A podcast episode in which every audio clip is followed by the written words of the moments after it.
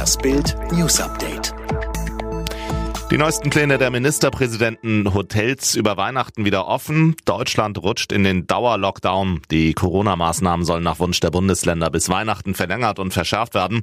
Nach dem Willen der SPD-regierten Länder sogar bis Mitte Januar. Das geht aus den Papieren hervor, auf die sich die Ministerpräsidenten am Montag verständigten. Konkret verlangen die SPD-regierten Länder einen Lockdown bis zum 20. Dezember. Bedeutet, Restaurants, Bars, Theater, Kinos etc. bleiben bis dahin geschlossen. Klimazoff, Trump schießt beim G20-Gipfel quer. Einer gegen alle. Die G20-Staaten haben am Sonntag eine engere Zusammenarbeit bei der Corona-Pandemie-Bekämpfung und beim Klimaschutz verabredet. Die Staats- und Regierungschefs der wichtigsten Industrie- und Schwellenländer bekannten sich auch zu gemeinsamen Anstrengungen, um den Wirtschaftseinbruch zu überwinden.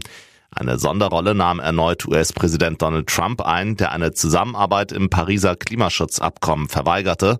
Ein Teilnehmer hat die Gelegenheit wahrgenommen, die eigene Großartigkeit zu schildern, beschrieb Finanzminister Olaf Scholz in der Pressekonferenz mit Kanzlerin Merkel den Auftritt von Trump. Noch elf Tage bis zur Löw-Entscheidung, darum darf Yogi nicht selbst um seinen Job kämpfen. Bei der nächsten Sitzung des DFB-Präsidiums in elf Tagen geht es auch um die Zukunft von Yogi Löw. Die überraschende Entscheidung der Verbandsführung, der Bundestrainer darf am 4. Dezember nicht für sich selbst sprechen.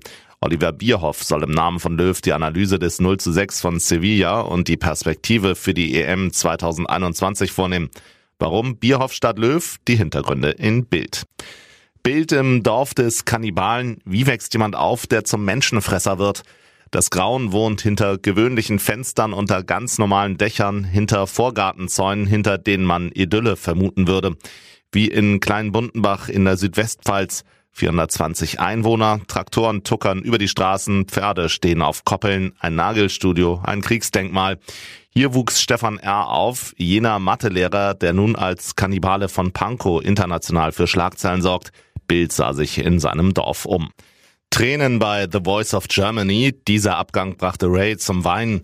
Auch in dieser Woche sorgten die Battles bei The Voice of Germany für hochemotionale Momente, denn nicht nur die Kandidaten zitterten, auch die Coaches waren angespannt. Hintergrund, fast alle hatten ihre Steel Deals bereits verfeuert.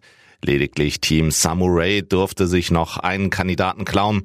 Und das passierte dann auch direkt nach der Performance von Leo Engels und Anastasia Blevins, die die Jury mit ihrer Version von Havana begeisterten. Samu Haber und Ray Garvey schnappten sich Anastasia mit ihrem letzten Stildeal. Warum Raya dann die Tränen kam, erfahren Sie bei Bild.